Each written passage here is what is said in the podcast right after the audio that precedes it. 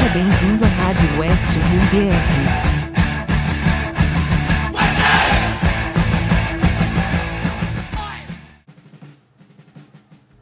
Rádio West Ham BR 27. Olá, Hammer. Eu sou o Lucas, jornalista e torcedor do West Ham. E hoje temos assuntos, viu? É, reforços, fim de janela, grupo de Europa League formado, empate com Palace por 2 a 2 Enfim, assunto hoje não falta. Muitas temáticas para a gente debater e vamos dar início aos trabalhos. Começando pelo Zumar, o zagueiro francês foi anunciado pelo clube depois de uma longa novela, depois de exames médicos complicados, como já somos acostumados a ter nesse clube. Enfim, deu tudo certo, o zagueiro chegou. E para falar dele, nada melhor de quem acompanhou mais de 7 anos da carreira do atleta de perto, né? Com muitíssimo tempo de Chelsea, período de dois empréstimos também. Kurt Rap Zumar, esse mesmo cara tem felicidade no nome. Chega ao West Ham com contrato até 2025, o valor especulado entre 25 e 29,8 milhões de libras. Queria ouvir de você, Matheus, integrante da página Nação Blue, arroba nação ali sem, sem o cedilha e o tio Blue Underline no Twitter. O que podemos esperar do Zumar? Sobre o Zumar. O Zumar ajudou bastante o Mourinho na sua segunda passagem pelo Chelsea a conquistar o título da Premier League. Participou de 14 atuações naquele ano, sendo um zagueiro muito importante para os Blues. Infelizmente, com uma lesão no joelho, isso afastou do futebol por um tempo o Chelsea resolveu então emprestá-lo ao Everton. No Everton, ele resolveu fazer grandes partidas. Zuma foi excepcional na sua passagem pelo Everton. Conseguiu realizar o grande futebol que todo mundo esperava dele. Voltou para o Chelsea então. E com Frank Lampard realizou uma dupla sensacional com Tomori na zaga. Os dois eram impecáveis na zaga. Zuma e Tomori realizaram uma dupla sensacional no Chelsea. O Zuma tinha hora que ele saía para o ataque e o Tomori ficava. Tinha hora que era o contrário. Os dois se entendiam muito bem em campo. Infelizmente, quando o Lamp foi demitido, Zumar perdeu espaço no Chelsea. Tuchel resolveu apostar em Rudiger, Thiago Silva e Saspicueta como titular. Então Zumar ficou em segundo plano. Mas para o... eu vejo o Zumar como um zagueiro excepcional. Sempre quando ele atuou pelo Chelsea, ele foi muito importante. Na época do Mourinho, no título da Premier League, foi sensacional. Na época do Lampard, ajudando bastante na defesa quando estava com dificuldades na bola aérea, principalmente. É um zagueiro que ajuda muito pelo alto. Por sua altura e por sua força física, é muito excepcional pelo alto. Uma deficiência que o Tuchel mesmo enxergou foi a saída de bola.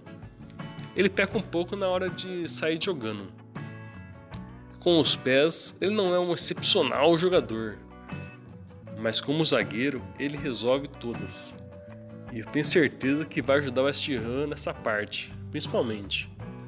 West Ham, que é um time com muita força física, principalmente na bola aérea, com o Antônio fazendo muitos gols na frente, o Zumar pode virar artilheiro. Não duvide disso. E na zaga, principalmente, ajudando muita parte defensiva, que é o objetivo que ele vai ter no West Ham ele vai ser muito importante para vocês, ajudando vocês a conquistar seus objetivos e sempre subir mais para frente. Desejo Zumar todo o sucesso do mundo e vocês West Ham todo o sucesso.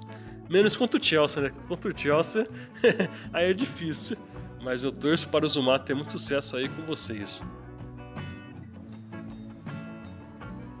Valeu, Matheus. Muito obrigado pela sua colaboração. É, tomara que tenha sucesso contra o Chelsea também, viu? Cadeiras à parte, muito legal ver que, mesmo com a saída, a visão do Chelsea sobre o Zuma aparenta ser de muito carinho. E agora vamos ouvir a opinião do, do João, o JP, integrante da, da Blues of Stanford, sobre o nosso novo zagueiro. Fala pessoal do West Ham BR, aqui é o JP do Blues of Stanford. E vocês contrataram o Kurt Zuma, né? Um zagueiro que ficou muitos anos aí no Chelsea. É um excelente reforço para vocês, né? Em termos de pontos positivos, destaco muito a fortaleza física que esse cara é, né? Ele sabe utilizar muito bem o corpo, às vezes faz até algumas faltas desnecessárias por não conseguir controlar sua força, mas é um cara muito forte fisicamente, tem uma impulsão fenomenal excelente no jogo aéreo, né? Inclusive, na temporada passada da Premier League, ele fez mais gols de cabeça, né? Que jogadores é, da posição de atacante, né? Os únicos jogadores que fizeram mais gols de cabeça do que ele foi o Calvert-Lewin, o BTK e o Cavani. Né? O Zuma teve quatro gols e em nenhum momento foi titular absoluto, a não ser com o Lampard no turno do campeonato, né? Antes da chegada do, do Thomas Tuchel. Inclusive o West Ham foi o clube que mais fez gols de cabeça na temporada passada, então é um casamento perfeito, principalmente no jogo aéreo em termos de gol e no jogo aéreo em termos de defesa. Ele limpa muitas bolas aéreas ali, é um cara muito bom. Num esquema de dois zagueiros, ele vai ser aquele zagueiro dominante, que tira no corpo a corpo, que dá aqueles carrinhos loucos que vão sempre certeiros, né? Ele gosta de dar uns carrinhos dentro da área, mas é engraçado que ele sempre acerta, é raro ele errar e fazer um pênalti, né? É um zagueiro que tem muita noção de espaço também.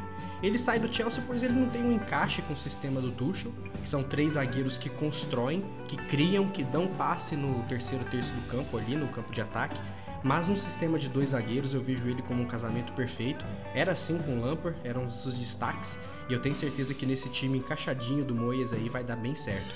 É um jogador de time, querido por todo mundo no vestiário, todo mundo gosta dele, ele gera uns conteúdos bons para as redes, porque é bem engraçado, as dancinhas, os sorrisos aí, o cara que vai deixar saudade. E uma curiosidade para fechar, ele é muito fã de anime, né? Quem gosta de desenhos japoneses aí pode esperar que o Kurt sempre posta algumas coisas assim nas redes deles. Mas é, é isso, é um zagueiro muito forte, uma boa impulsão, excelente no jogo aéreo, faz gols, então pode ter certeza que o West Ham vai buscar ele ali na bola parada, né? O West Ham está contratando um excelente zagueiro, é um preço muito bom. Eu achei que foi uma venda muito boa, pensando no ponto de vista do Chelsea também. Mas é um zagueiro que o West Ham precisa e vai ser titular absoluto. Não vejo ele disputando posição. Vejo ele como um dos melhores zagueiros do elenco do West Ham, inclusive. E tenho certeza que vocês podem esperar alguns golzinhos de cabeça aí nessa edição da Premier League e também nas Copas, é claro, né? Na UEFA Europa League também. Mas é isso, pessoal. Aproveitem o zagueiro, que ele é um cara muito bom, de grupo, querido, e vocês vão gostar bastante do Zumar. Beleza? Um abraço aí e até a próxima. Obrigado pelo convite. Perfeito, cara. É, primeiramente, queria agradecer muitíssimo ao Matheus e ao JP pela participação. É, apesar dos nossos clubes serem rivais ali de cidade, o trabalho deles e de toda a equipe do Nação Blue e do Blues of Stanford é sensacional. Referência demais pra gente, então fica aqui meu agradecimento mais uma vez. Acredito que temos uma noção maior agora do que podemos esperar, de fato, do Zumar. E aí, Leandro, o que, que você achou agora, falando de visão de torcedor do West Ham, né? Do nosso lado. Gostou do nosso novo zagueiro? Salve, Lucas. Salve, pessoal. Tranquilo. É, antes de dar minha opinião, vou agradecer também ao Matheus e ao João pela, pela participação deles. É, para quem não conhecia ou conhecia por alto o Zumar, eu acho que já é uma boa base. E trazendo agora para o nosso lado, nós como torcedores do West Ham, como nós já havíamos conversado anteriormente, velho, o. O Moyes foi na certa. Pagou caro nele? Sim, indiscutível. 30 milhões num zagueiro é caro. Mas ele vem para resolver o problema que a gente vinha tendo. É um zagueiro muito alto, muito forte, de muita imposição física. Que mesmo com todo esse tamanho não, não é destrambelhado com os pés. Eu não, eu não acho ele um zagueiro muito atrapalhado. É, é indiscutível também que ele chega para jogar, porque Dawson e Diop não, não tem condições de jogar tendo ele no elenco. Então acho que a gente ganha uma defesa muito sólida com, com o e com o Zumar, cara. É, seguindo um pouquinho do que o Matheus e o JP falaram, uma parada que para mim é importantíssima e que é uma das virtudes do Zumar que ele é um cara muito para cima, sabe? É um cara que é muito querido pelo, pelos torcedores dentro, de vestiário, dentro do vestiário. Ele é um cara muito querido pelos jogadores, pelos caras da comissão. E eu acho que isso é um ponto positivo porque a gente já tem um vestiário leve. Na, na minha concepção, um dos pontos que levou a gente para a Europa League, se não o ponto principal, foi esse elenco fechado, sabe? Esse elenco coeso que não só comprou a ideia do Moyes, mas realmente abraçou o, os outros jogadores e ficou todo mundo por todo mundo mesmo. Eu acho que realmente é uma contratação muito boa, mesmo que com valor elevado e que tem muito a agregar com a gente, cara. Espero que eu não esteja errado, porque, porra, vai ser foda pagar caro pra caralho no, no zagueiro que veio jogando bola do Chelsea, até porque eu acho que ele só tá vindo pro West Ham porque ele não, não se encaixou no sistema de jogo do Tuchel. Mas, porra, todo mundo sabe da qualidade do Zumar. Então acho que a gente tem que ser muito azarado para ele chegar aqui com a gente e dar errado. É, tô de acordo, Leandro. É, tanto com o que você falou, com os nossos convidados ali, torcedores do Chelsea também. É, só relembrando, acho que foi até o Matheus que citou esse problema de lesão no joelho que ele teve lá no começo da passagem dele pelo Chelsea. Justamente esse, esse problema que foi detectado ali no, nos exames médicos, né? Mas desde então faz muitos anos que o Zuma não tem problemas nesse joelho de novo. É, ele teve esse empréstimo ao Everton, né? Como foi citado também. E teve uma dupla de zaga muito boa com um jogador que foi quase jogador do West Ham, o Tomori, que na, na janela de verão da temporada passada, por muito pouco acabou não reforçando o West Ham, né? Foi pro Milan. E depois da, da passagem do Lampard ali no, no Chelsea, teve essa questão de contraste de, de estilo de jogo com o que o Tuchel exige dos seus zagueiros. Contraste que, na minha visão, não acontece com o que o David Moyes exige dos nossos zagueiros. É, ele é forte fisicamente, tem como sua característica principal a, a recuperação rápida, a, a, bola aérea e, e, poxa, acho que nessa temporada foram só três jogos até agora, jogos oficiais, é verdade, mas a gente está sentindo falta do, dos gols de zagueiro lá, lá na frente, né? Foi algo que foi muito característico na temporada passada e, e acho que o Zuma pode até colaborar nisso também. É um cara que tem uma impulsão muito boa, é um, um, condicionamento físico que, apesar desse probleminha no joelho lá atrás, parece ter ficado no passado já. Então, assim como o Leandro, eu imagino que, que tem, tem uma 99,9% de chance de dar certo. É, acho que foi aquilo que falamos na edição passada do podcast de pagar caro para minimizar a chance de erro. Foi o que aconteceu. Fomos no mercado, mercado interno inglês, que a gente sabe que exige um pouquinho mais de dinheiro ali. E, e optamos por uma opção que casa muito bem com, com o jeito que o West Ham joga, né? Um jeito físico, muitas vezes defensivamente. A gente sabe, a gente vai falar um pouquinho mais à frente de West Ham e Crystal Palace, que o Dawson dá umas bobeirinhas e, e o Zumar parece dar, é, minimizar essa questão de, de falhas defensivas.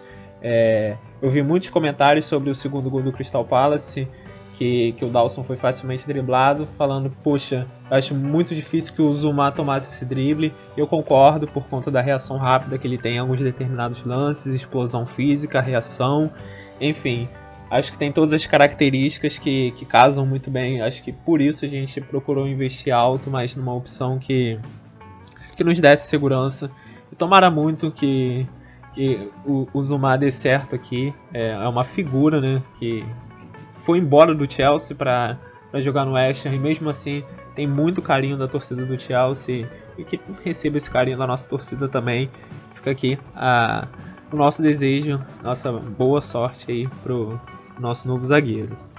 E hoje, né, no Deadline Day, a gente confirmou duas contratações. É, uma que já estava bem encaminhada desde ontem, né? E vamos começar por ela a chegada do meia croata Vlasic, é, vindo do CSKA, jogador da seleção da Croácia também, esteve na última Euro. É, ele teve uma breve passagem na Premier League já, mas com apenas 19 anos pelo Everton e chega ao West Ham por cerca de 30 milhões de euros mais bônus e um contrato longo, um contrato de 5 anos. É, é uma aposta bem alta do clube, dá para se dizer isso é, numa posição que muita gente esperava que fosse o Lingard o contratado. Não tivemos acordo pelo Lingard, fechamos com o Vlasic e quem poderá apresentar melhor pra gente, quem, o que podemos esperar desse jogador, é o Douglas da Rússia Futebol Brasil. Fala meus amigos da Rádio West Ham BR. Aqui é o Douglas Minsen, responsável pelo perfil do Rússia Futebol BR no Twitter. Eu vi que vocês contrataram dois jogadores do Campeonato Russo. Então vamos para a primeira análise. Nikola Vlasic, um típico camisa 10 do cenário moderno do futebol. Um cara habilidoso, com um bom chute de fora da área, 23 anos de idade ainda, saiu por um bom valor. No CSK, ele era o cérebro do meio de campo da equipe, jogou quase todos os jogos como titular desde que chegou. Então é um jogador que tem bons passes, tem boa visão e também penetra dentro da área para poder finalizar. Ou seja, faz também bastante gols. Qual é a única preocupação que tem que se ter quanto a ele? Ele já jogou na Inglaterra, jogou pelo Everton, não foi bem, mas dica-se de passagem, era um cara muito novo ainda, né? No CSK ele ganhou rodagem, ele ganhou experiência, embora tenha 23 anos, é um cara muito maduro dentro de campo. E aqui de longe eu vou torcer muito pelo sucesso dele aí no West Ham agora. Um baita jogador, uma baita contratação, muito técnica que o West Ham fez nessa janela. Muito obrigado, Douglas. É... Acho que a gente conhecia pouco sobre esse jogador, para ser sincero, né? Acho que da, das três contratações aí que estamos discutindo aqui hoje, acho que esse é o jogador que a gente tinha menos noção do que esperava. Então, ter esse relato de alguém que acompanha o campeonato russo tão, tão de perto é, nos deixa com uma noção melhor do que a gente pode esperar, né? Tava até falando com o Leandro aqui que algumas características lembram muito o que a gente está vendo do Berama atualmente. É, o camisa 10 do futebol moderno, né?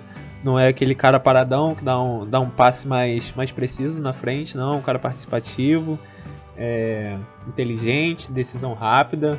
Pelos poucos vídeos que eu pude, pude assistir, tive essa impressão também. Um jogador que parece ter um raciocínio muito rápido como, como uma característica forte e, e eu acho muito válido essa comparação da passagem dele no Everton porque foi justamente no CSKA que ele começou a jogar por dentro, né, se tornar esse camisa 10. É, ele tem essa polivalência de atuar também nas beiradas e foi justamente jogando pelas beiradas que ele não deu certo no Everton e a gente não sabe como vai acontecer se isso se o Mois testar ele jogando pelo lado. E, enfim, acho que o que a gente pode esperar é, é um jogador centralizado, rendendo bem por ali. Quem sabe uma alternativa ao Berama. É, olha um asterisco aqui de que tem tem seleção da Argélia aí que, que vai convocar o Berama algumas, muitas vezes, né? Tem aquela questão de Copa da África, que a gente sabe que é um drama danado na Premier League, então é bom a gente ter peças que nos deixem bem resguardados quanto a isso. E acho que o Vlasic pode ser esse jogador. Estou é, bem animado para essa contratação, para para ver se, se de fato se confirma essa expectativa que a gente tem sobre ele. É, é um cara que no CSK tem números bem legais e foi o jogador da, da temporada na Rússia, na temporada passada. E e o que me deixa animado é que o CSKA tinha muita certeza sobre ele, né? Porque ele, quando ele era do Everton, ele chegou emprestado ao CSKA. O CSKA experimentou ele ali jogando por dentro, viu que deu certo, foi, realizou uma compra e, e desfrutou do futebol dele aí por algum tempo. E deu muito certo lá. Queria, ele estava querendo dar um passo acima na carreira. E felizmente, calhou de ser a gente esse passo acima. E tomara muito que dê certo. É, Olha aqui um, um, pequeno detalhe também: o time que, que o Vlasic foi revelado na Croácia é o arquirrival do Dinamo Zagreb, que está no nosso grupo da Europa League, também vamos falar disso hoje. Então, tomara que seja um jogador que tenha sucesso aí contra o seu rival na Europa League e muito sucesso com a nossa camisa também. Você, Leandro, o que, que você achou dessa contratação? É, suas impressões sobre, sobre esse jogador da Croácia aí que chega na, praticamente na vaga que era do Lingard na, no elenco da temporada passada, né? Então, velho, eu confesso que eu conhecia o Vlasic muito por alto, muito por alto mesmo. Não, não era um cara que eu tinha muita propriedade de falar antes de começarem os rumores e, enfim, a contratação. Eu tive que procurar saber quem era depois disso. E eu tô bem animado, assim como você é um cara que me animou muito. É, tem alguns pontos positivos nele. Um que você, entre aspas, já disse, que é um cara muito dinâmico, né? Como você e o Douglas também disseram. É um cara muito participativo, que se movimenta bastante. Pelo que eu vi, é um cara que usa bem as duas pernas e coisa que a gente vê que é raridade hoje, especialmente pro tal meia clássico. Então é um cara que eu acho que chega para ser, vamos dizer que o substituto do Berama, como, como você bem disse. É, alguns pontos que eu pude tirar como positivos da contratação. além da versatilidade dele, o, o dinamismo, é um cara que vem numa alta, né? Ele foi o melhor jogador no último campeonato russo.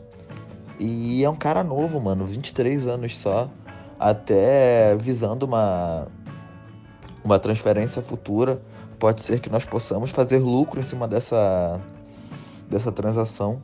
Sinalizo aqui que não foi uma transação baixa, o West Ham pagou caro. Pagou caro no Vlasic, mas parece que todo mundo que conhece, que acompanha um pouquinho ele, tá muito entusiasmado, cara. Pelo que eu vi, é um cara que tem muito a agregar com a gente. É... Espero muito também que eu esteja certo. Acho que todo início de janela de transferências, especialmente desses jogadores menos conhecidos, a gente tem esse pé atrás, né? Como você chegou a citar anteriormente. O Krau a gente já conhecia de outras sondagens, acompanhamos ele na durante a Euro. Eu particularmente procurei saber no clube anterior dele, então a gente já tinha uma base. O Areola e o Zuma já são figurinhas carimbadas de Europa. A surpresa tá sendo o Blacite mesmo. É, tô, tô bem animado, cara. Tô bem animado. O pensamento inicial é bem otimista, sabe? E eu espero que dê certo. Tem tudo para dar certo aqui. E um último ponto, eu espero real que o, que o Moyes não invente de colocar ele na ponta, né, cara? Até porque o retrospecto dele, especialmente aqui na Europa League, já não é positivo nessa posição. Vale ressaltar que ele era um garoto na época, só tinha 19 anos, estava bem no início da carreira. Mas se ele já não adaptou, já é uma coisa que a gente pode evitar, né? Espero que o Moyes também tenha esse pensamento.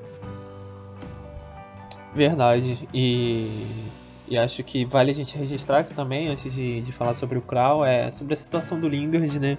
Acho que muitos torcedores do United questionando por que, que o Ham paga, paga aí 30 no Zuma, paga aí 30 no Vlasic, não paga no Lingard. Eu acho que a resposta desse questionamento está no próprio contrato do Lingard, né?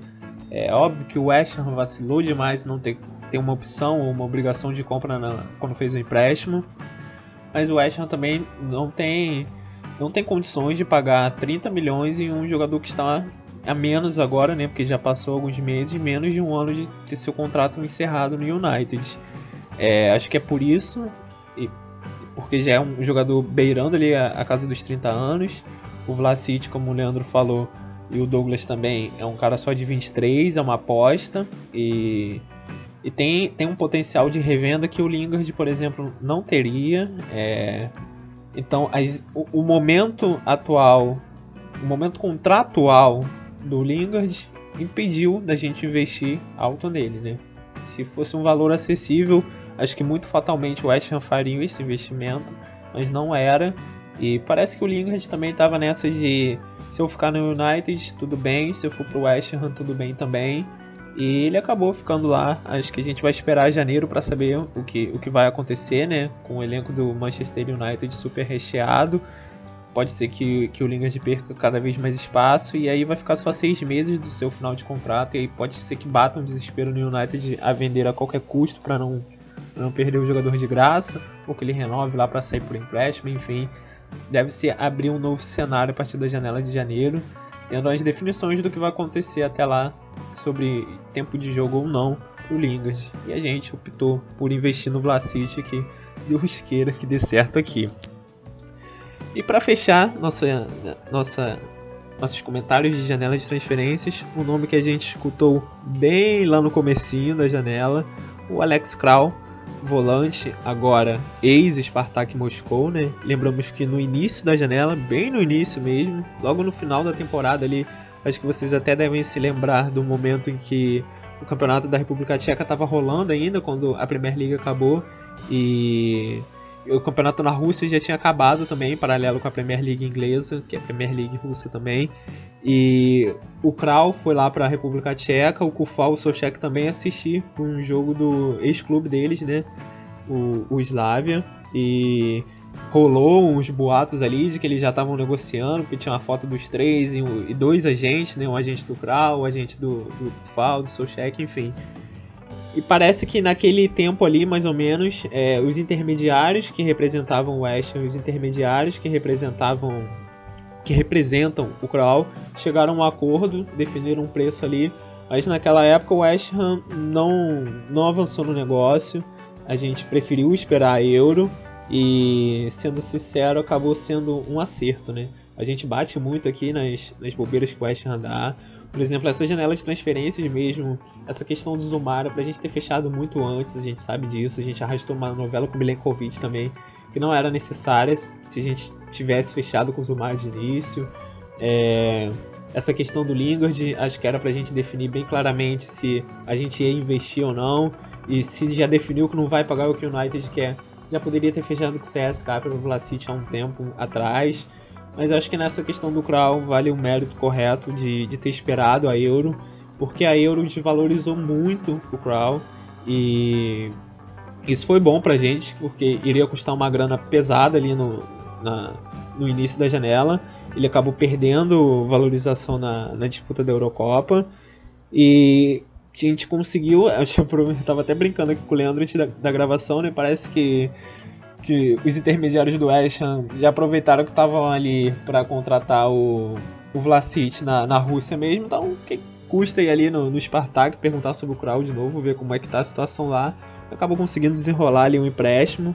É, informação também da, da Rússia Futebol Brasil, esse empréstimo custou 3 milhões e meio de euros. Dependendo dos bônus, tem, tem uma opção de compra ali entre 14 e 20 milhões de euros. É, o Tom Clark, jornalista que já citamos aqui algumas vezes também, relatou que se ele atingir uma de determinada, provavelmente alta quantidade de jogos, essa opção de compra que tem no contrato dele se torna uma obrigação. Ou seja, se a gente usar muito o jogador, a gente vai ter que comprar. E, e eu espero que isso não interfira na utilização dele pelo amor de Deus, né, que a gente use ele independente do, dessa questão de obrigação ou não, se o cara estiver indo tecnicamente bem, a gente não tem que deixar de usar por conta dessa, dessa, dessa obrigação futura que pode acontecer por conta dessa quantidade de jogos. Enfim, é, é, um cara que a gente conhece por causa dessa, dessa especulação lá no início e a gente acompanhou com atenção na Euro, né? Mas eu queria saber do Douglas aqui, mais uma vez, é, o que, que a gente pode esperar do Kral? É um volante que, que é conhecido pela nossa torcida por conta da seleção, que, que a República Tcheca tem ali o Solchek e o Koufal, que são jogadores que têm um enorme espaço no coração do torcedor do Oeste, então a gente acompanha e sempre torce, mesmo, mesmo sendo lá na seleção também. A torceu muito por eles na Euro, e o Kral estava lá na Euro. Eu queria saber a impressão que você tem no Spartak, né? É, qual a impressão que ele deixou por aí, o que, que você acha do jogador, as características dele, o que, que te chama a atenção. E o outro jogador que o West Ham contratou também foi o Alex Kral, jogador de meio de campo, mais de marcação, junto ao Spartak. Na temporada passada, ele foi um dos pilares da equipe na conquista do vice-campeonato russo. Alex Kral tem 23 anos também, tanto quanto o Vlasic. É, é um jogador muito jovem, Estou muito curioso para ver como ele vai se comportar no futebol inglês tá? Qual é a vantagem sobre ele? É um jogador alto, de grande imposição física e um ótimo poder de marcação. Ele pode jogar tanto de zagueiro quanto no meio de campo, na área de marcação como primeiro volante, como segundo volante. Tá? Tem uma boa saída de jogo. Qual o grande, digamos que, falha do Alex Kral? É a questão um pouco da velocidade dele, mas é um cara de muita raça e muita imposição dentro de meio de campo. Falha de vez em quando na questão dessa saída de bola, porém é muito novo, algo relativamente normal é, se tratando desse jogador. Agora, o campeonato inglês é um outro nível, muito diferente do futebol russo. Vamos ver como o Alex Kral vai se comportar no cenário inglês. Alex Kraus saindo por empréstimo, cerca de 3 milhões e meio de euros, e com uma obrigatoriedade de compra caso é, tenha realizado um determinado número de partidas pelo West Ham. Não sei precisar qual é esse número, esse detalhe não consegui descobrir até o momento, mas tendo efetivado algumas partidas pelo West Ham, tem que ter obrigatoriedade de compra, valores que giram entre 14 milhões de euros e 20 milhões de euros. Ambos os jogadores, tanto que nós analisamos lá na primeira parte o Nikola Vlasic quanto o Alex Kral, eram destaques, diria, digamos que o top 5 do campeonato russo. Boas contratações do Ham. Um abraço e boa sorte para o Ham nessa temporada do Campeonato Inglês. Valeu demais, Douglas. Muitíssimo obrigado pela sua participação. É... Vale lembrar aqui que a página dele se chama Rússia Futebol Brasil, é arroba Rússia Futebol BR lá no Twitter. E a gente recomenda demais o belíssimo trabalho que o Douglas realiza por lá. Pude colaborar aqui com a gente hoje. É, impressões de, de jogadores que passariam um batido se a gente acompanhasse somente por alto, né? Acho que por isso que é muito importante esse trabalho da gente ir atrás de, de caras que realmente acompanham os jogadores, para até não falar nenhuma besteira aqui. Por exemplo, essa questão do Kraul ser, ser um volantão mesmo, um jogador mais físico ali, acho que todo, todos nós já sabíamos, mas é um cara que faz até ali terceiro zagueiro, pode, quem sabe, a gente ver um, desfalque ali do Creswell e precisar usar o Massuaco. A gente sabe que quando a gente usa o Massuaco, a gente joga com uma linha de 5 defensiva, né? Aconteceu muitas vezes na temporada passada. E o Kral pode ser um cara ali para formar essa linha. É, é um volante que que, como o Douglas falou, foi pilar da equipe do Spartak. Acho que, que isso é importante também. Jogador acostumado a ser destaque, assim como o Vlasic no CSK também. Por mais que da Rússia seja um centro de futebol menor, é, é futebol europeu, é futebol intenso. A gente sabe que o futebol ali no leste europeu é complicado quando as equipes, por exemplo, da Inglaterra visitam para jogar lá. É, é um futebol bem pegado e ter destaques de lá acho importante. E acho muito importante também perfil de contratação. Como o Douglas citou, tanto, tanto Vlasic quanto o Kraus são jogadores jovens. Acho que a gente já ouviu lá na outra janela sobre o David Moyes querer fazer um projeto como, como a Red Bull faz de jogadores jovens para projetar para o futuro, para fazer dinheiro em caixa para conseguir desenvolvimento dentro do próprio clube, enfim. Acho que a gente está começando a ter essa característica, importante essa janela, né? São jogadores ali um pouquinho beirando o que costuma ser o auge da, da idade do melhor futebol ali de uma carreira de jogador, ou chegando ali, como é o caso do Krau do Vlasic, né? 23 anos, 24, uma idade boa. E acho isso importante demais. É, a gente sabe que o Kral não foi bem na Euro, né? Mas vem aí de, de uma boa temporada na Rússia, vem de boas referências, né? A gente até brincava muito aqui na temporada passada que se o Solskjaer tá recomendando, depois do que ele fez com o Kufal, quem sou eu para questionar, né? A gente tem que confiar no cara, é, o olheiro aí do, do West Ham, que, que resolveu a nossa lateral direita. E quem sabe, né, Leandro? Tá resolvendo aí nosso problema de de peça para volância, né? A gente que iniciou a temporada com o Coventry, que saiu agora por empréstimo como reserva, e o Noble, que está na última temporada dele. É, a gente sabe que questão física do Noble cai muito quando substitui o, o Rice e o Solcheck. Parece que com o Kral não, né? É um cara que pelo menos no físico ali deve conseguir manter o nível. Antes de, de dar minha opinião, Lucas, eu Quero agradecer real ao Douglas pela, pela aula de futebol russo que ele deu pra gente aqui. É, as informações sobre o futebol russo aqui no Brasil são bem escassas. É, o mais perto que a gente viu de futebol russo foi porque estava transmitindo na, na Band, mas ainda assim era um jogo ou outro, bem esporádico, então confesso que realmente eu não acompanhava. E porra, informações de muito valor pra gente, passadas pelo Douglas. Muito obrigado, velho. É, vocês que escutam a gente aí, vai lá na página do moleque, segue ele lá, dá uma força. É importante para ele, para divulgar o trabalho dele, então quem puder dar uma força pro moleque lá, é, a gente agradece pra caramba. Agora, falando sobre Alex Kral. Nós já acompanhávamos, entre aspas, né? Depois da, da última sondagem no final da temporada é, confesso que entre muitas aspas, primeira impressão que nós tivemos com ele na Euro não foi nada animadora. Acho que era a primeira competição dele europeia pela seleção, não tenho certeza. Mas era evidente que o, ele tava nervoso. É, e a, acho que contrastou com uma seleção tcheca que, que vinha muito bem. Próprio Susek, o Kufal pela esquerda, o Patrick Schick, que jogou muita bola nessa Euro.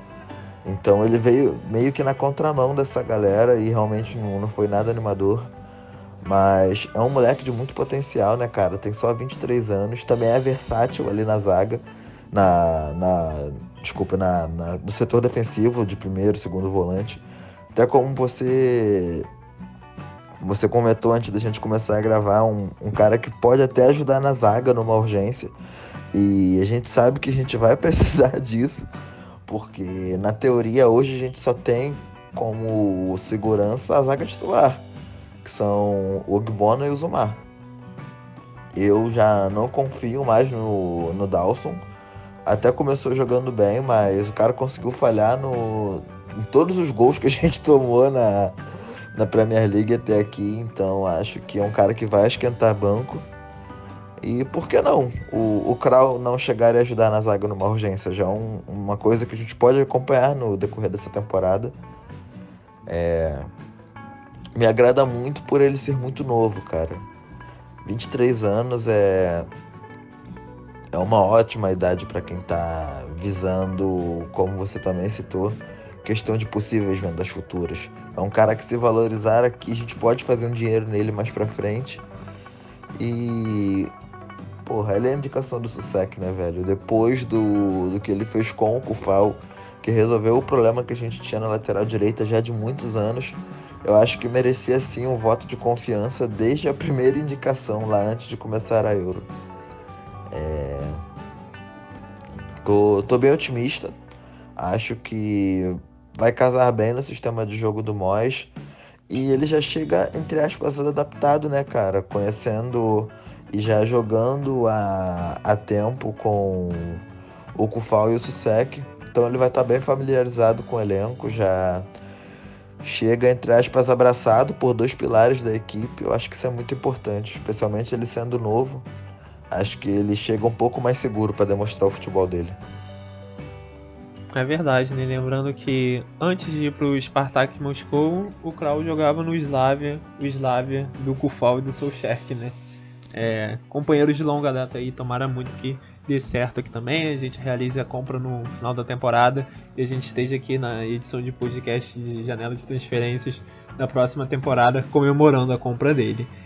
E aí queria saber de você, Leandro, suas impressões gerais da, da janela. Lembrando que a gente teve quatro contratações, né? Você vai poder citar aí também quem saiu, principalmente hoje, é, que foi um dia um pouquinho mais movimentado que os demais. Mas de forma geral, a gente contratou um goleiro, a gente contratou um zagueiro, a gente contratou um volante, a gente contratou um meia, mas não contratamos um atacante, né? Quero saber a sua opinião sobre isso.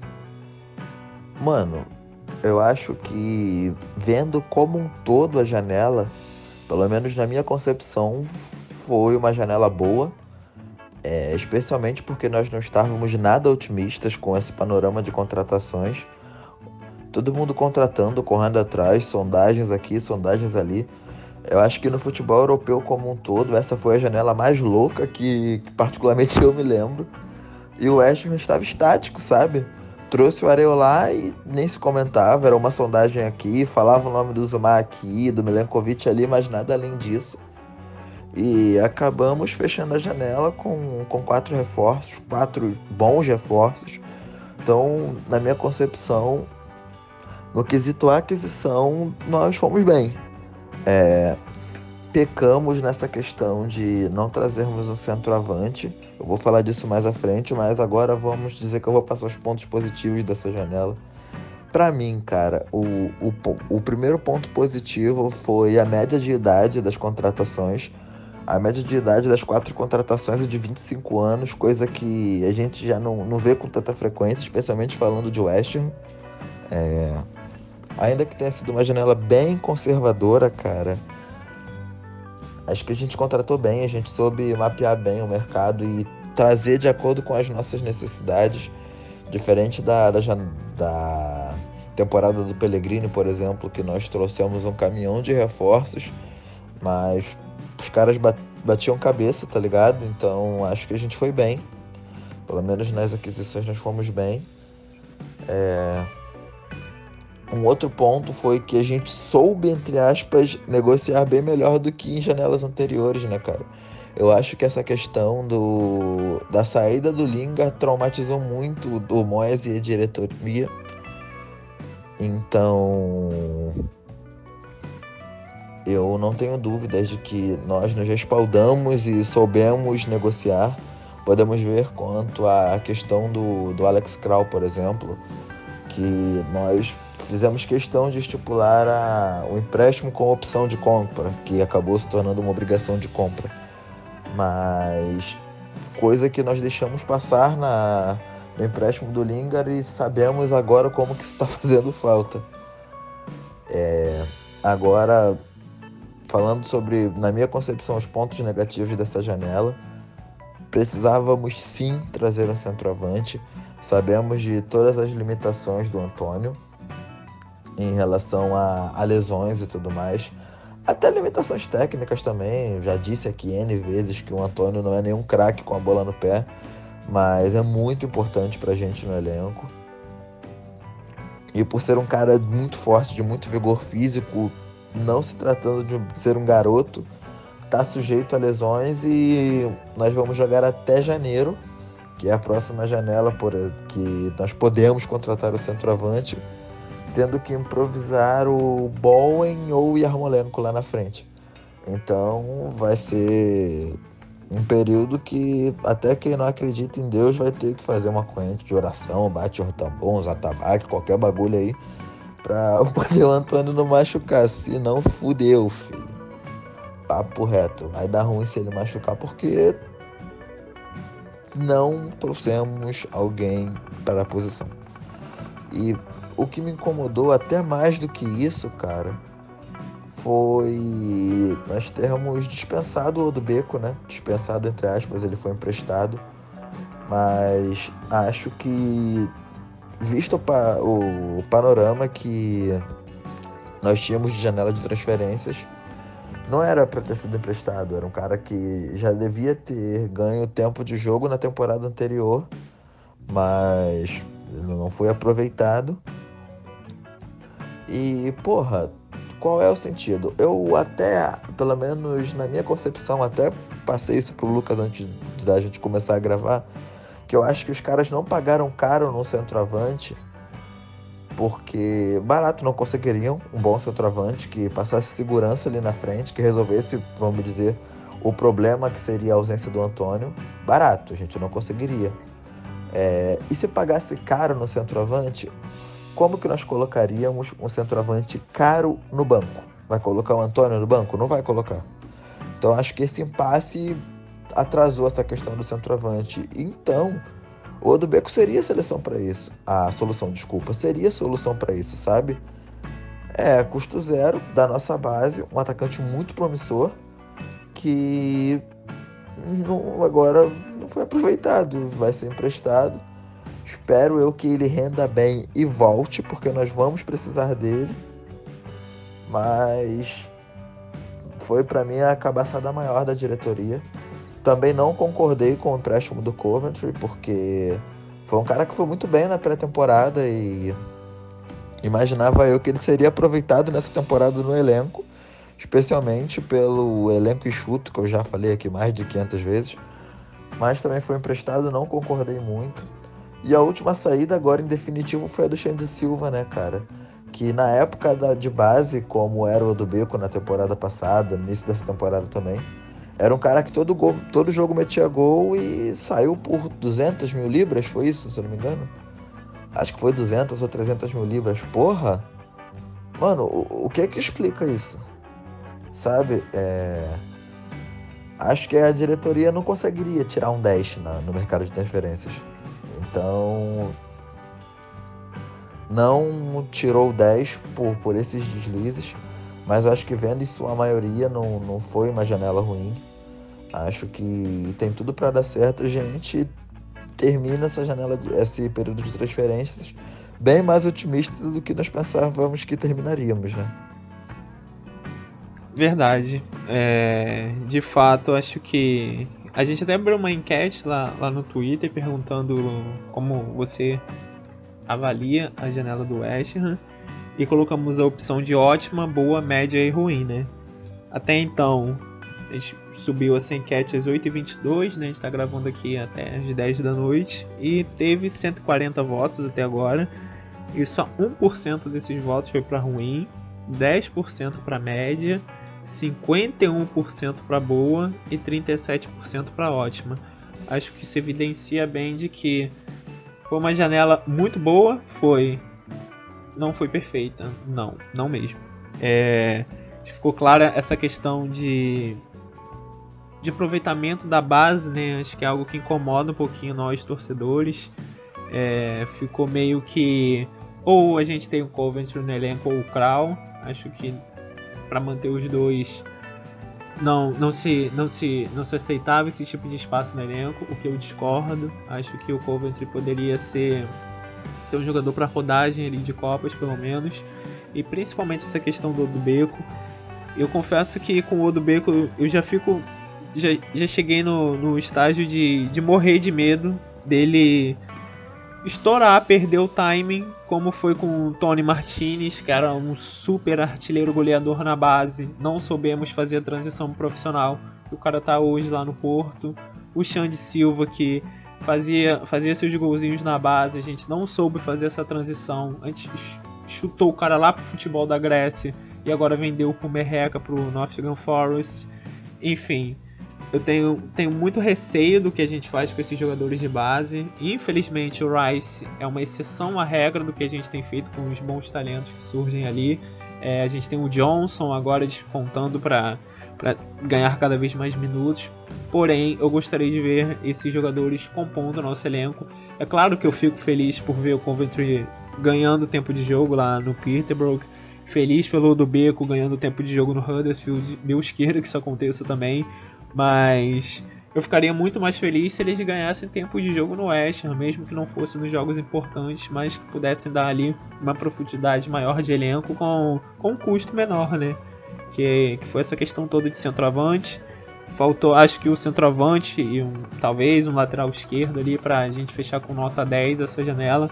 Não foi nota 10, Porém, a gente chegou a um ponto dessa janela que estava esperando ser uma janela nota 4, nota 5. acho que a gente termina ali na média boa, talvez uma nota 7, nota 8. Foi uma janela bem justa, mas tiver, teve a chance de ser perfeito, não foi por N questões aí que até mesmo o próprio Leandro citou anteriormente. Agora vamos falar de bola em campo, né? É, perdemos uma belíssima chance de pela primeira vez na era Premier League, iniciar a competição com três vitórias seguidas. É, lembrando que vencemos o Newcastle na primeira rodada e vencemos o Leicester na segunda rodada. Mas na terceira rodada ficamos no 2 a 2 com o Crystal Palace, jogo em casa. É, no primeiro tempo morno ali, estávamos completamente com controle de jogo, pressionando esporadicamente até e, e na reta final Após o lindo passe do Berama, mais uma vez jogando muito Berama, o Antônio, idem. E o Fornaus também está começando a temporada muito bem. Fizeram uma linda jogada que terminou com o próprio espanhol ali finalizando e marcando 1 a 0 uma, uma troca de passes ali bem envolvente dos dois dentro da área. E aí, isso foi já na reta final do primeiro tempo. Infelizmente teve segundo tempo nesse jogo e, e o segundo tempo a gente entrou no nível abaixo. Temos bobeira, né, senhor Dawson? E, e o Palace conseguiu um empate. É, praticamente na individualidade do Antônio, que incrivelmente já participou de sete gols nas três primeiras rodadas de Premier League. Isso mesmo, sete gols teve participação direta do Antônio, seja com gol com assistência. Isso é uma marca, para vocês terem noção, que só o Henry no, no Arsenal e o Drogba no Chelsea conseguiram até hoje de ter pelo menos ou sete gols ou mais em apenas três rodadas de Premier League, as três rodadas iniciais. Tá voando o Antônio, né? E como falamos, é um cara super importante para o nosso time, que agora é jogador de seleção, né? É, depois de todo aquele processo burocrático, agora ele é oficialmente jogador da seleção da Jamaica. Houve aquele acordo de jogadores de clubes ingleses não poderem jogar em países que estão na red list da Covid-19 lá para para Grã-Bretanha, mas houve uma um, um acordo ali para o Antônio poder fazer sua estreia na Jamaica que foi, como a Jamaica não está, um dos jogos da Jamaica vai ser em casa. Então te liberam o Antônio para esse jogo em casa e ele não joga as partidas que serão fora de casa, que são em países que estão na Red List. Ou seja, tem aí três jogos da Jamaica e o Antônio acho que é até bom pra gente, vai participar de um só, tomara que não desgaste muito fisicamente, que ele fique feliz e realizado aí, porque era uma coisa que ele queria muito.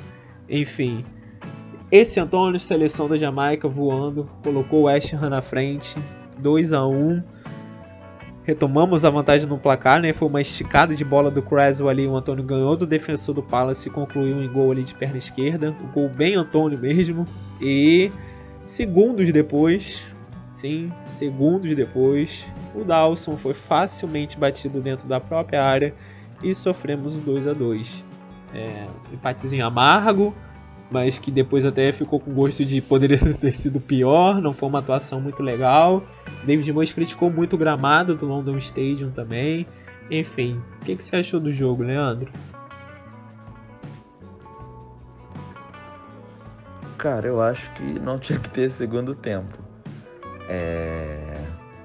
Deuses do futebol definitivamente perderam a paciência com a gente três rodadas de Premier League. Nas três, nós citamos aqui que nós somos muito efetivos no ataque, mas que a nossa defesa é uma mãe.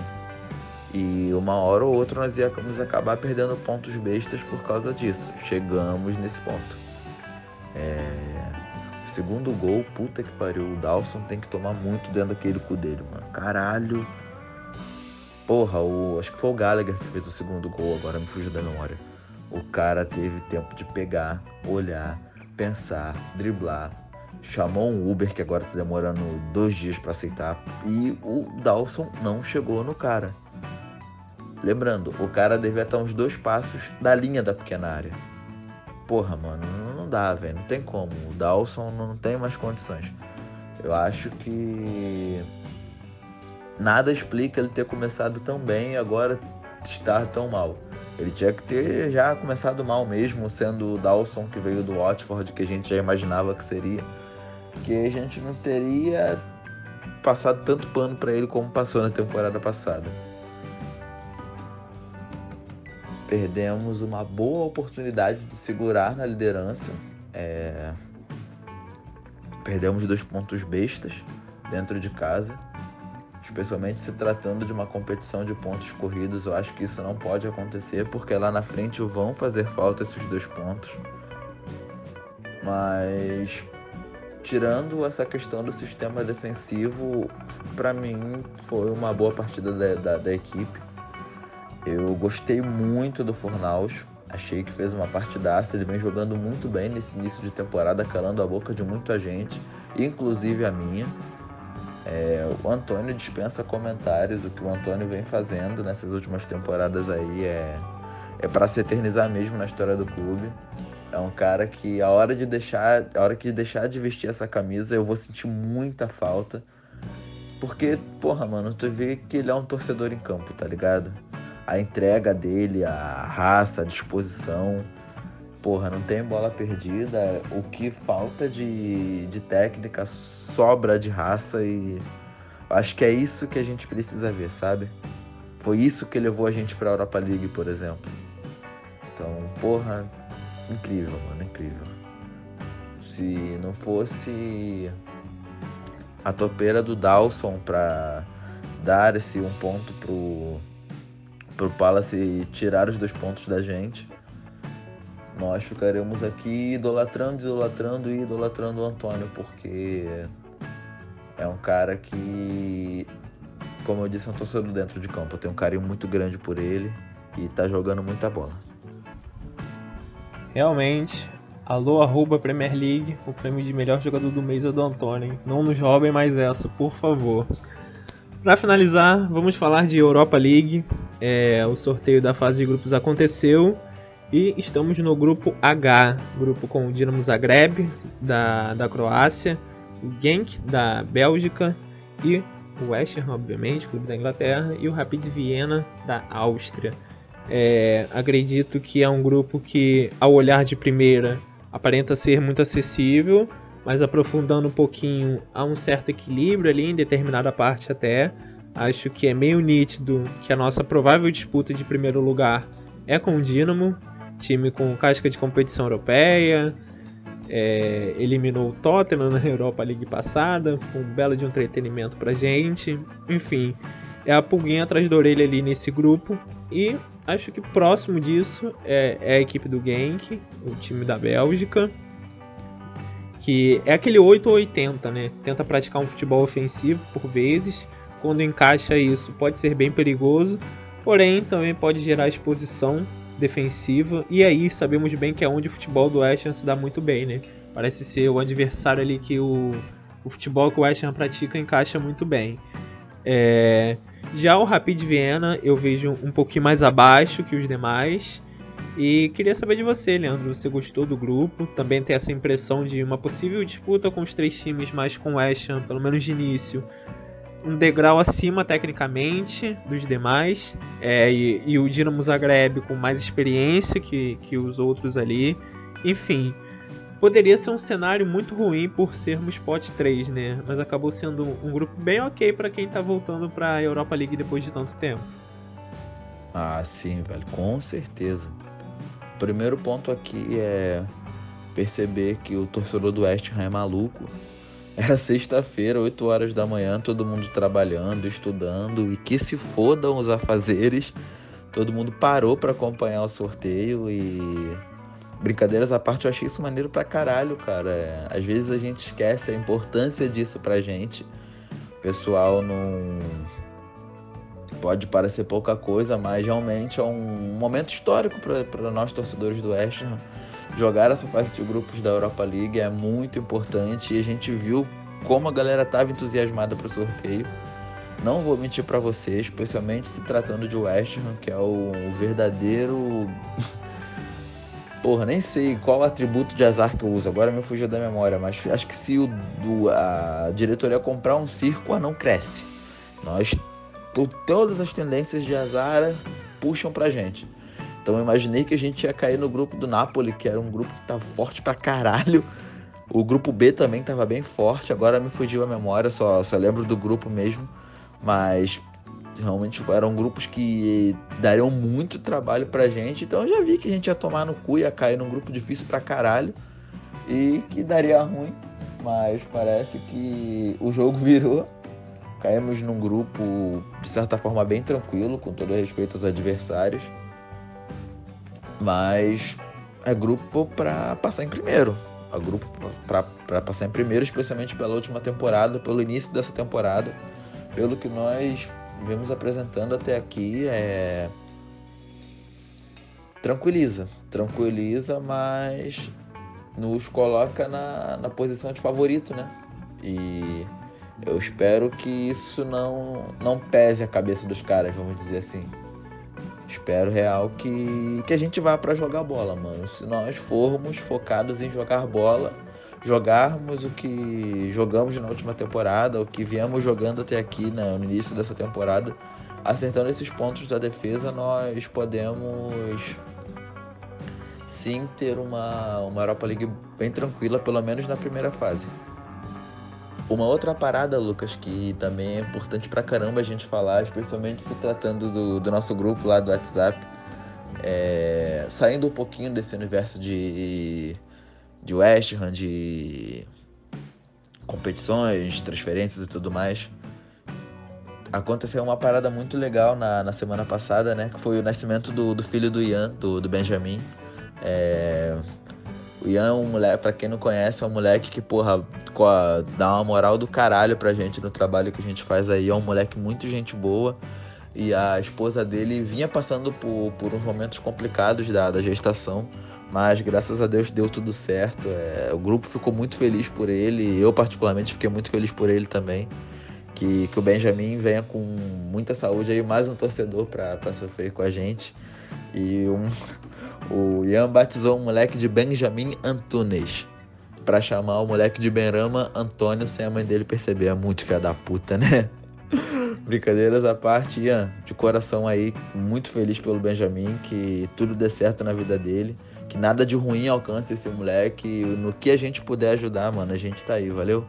Desejo real de coração mesmo que tua família seja muito feliz, que o Benjamin chegue só para agregar e que vocês se consolidem cada vez mais como família, mano, porque isso é importante, valeu? Mais importante do que clube, do que torcida, grupo de WhatsApp, qualquer porra. É vocês estarem bem, mano. Então, de coração, nós da, da BR West desejamos toda a felicidade para vocês, de coração mesmo. É isso. É, fica aqui meus parabéns também, Ian, para você e para sua família. Muita saúde, é, muita felicidade daqui para frente, né? Que, de fato seja uma consolidação para toda a sua família, que, que seja muita luz daqui para frente e que seja mais um torcedor do West Ham aí para ser feliz com a gente. Nasceu num momento tão bom, então já tá trazendo muita sorte aí pra gente. É... E muito obrigado por toda a força que você nos dá. É um cara muito querido por nós e, e com certeza nos deixou muito feliz com, com, essa notícia tão maravilhosa que você nos deu ao longo dessa semana. Muito obrigado por ter compartilhado com a gente e a gente deixa aqui registrado o nosso agradecimento. Valeu, Ian. E é isso, pessoal. É, a gente vai ficando por aqui. Agradecemos mais uma vez aos nossos convidados, né, que disponibilizaram de tempo para dar uma colaboração que enriqueceu tanto essa edição do nosso podcast, de, principalmente de janela de transferências, né? Pegaram o JP, ao Matheus, ao Douglas, enfim, toda a galera que, que nos ajudou muito hoje. E claro, você também que nos ouviu até aqui, né?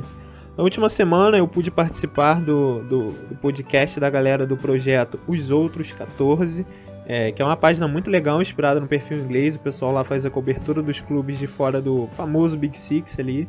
Nos deram uma moral enorme para a gente poder falar de Europa League. Então, se você quiser ouvir um pouquinho mais sobre a Europa League, tem um episódio especial lá, só procurar aqui os outros 14, é o 14 numeral e não por extenso. É, aqui na sua plataforma de áudio dá para você escutar também muito provavelmente.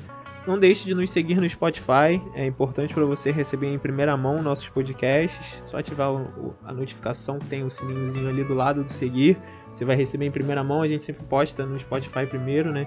Antes de divulgar nas redes sociais, então você recebe em primeira mão.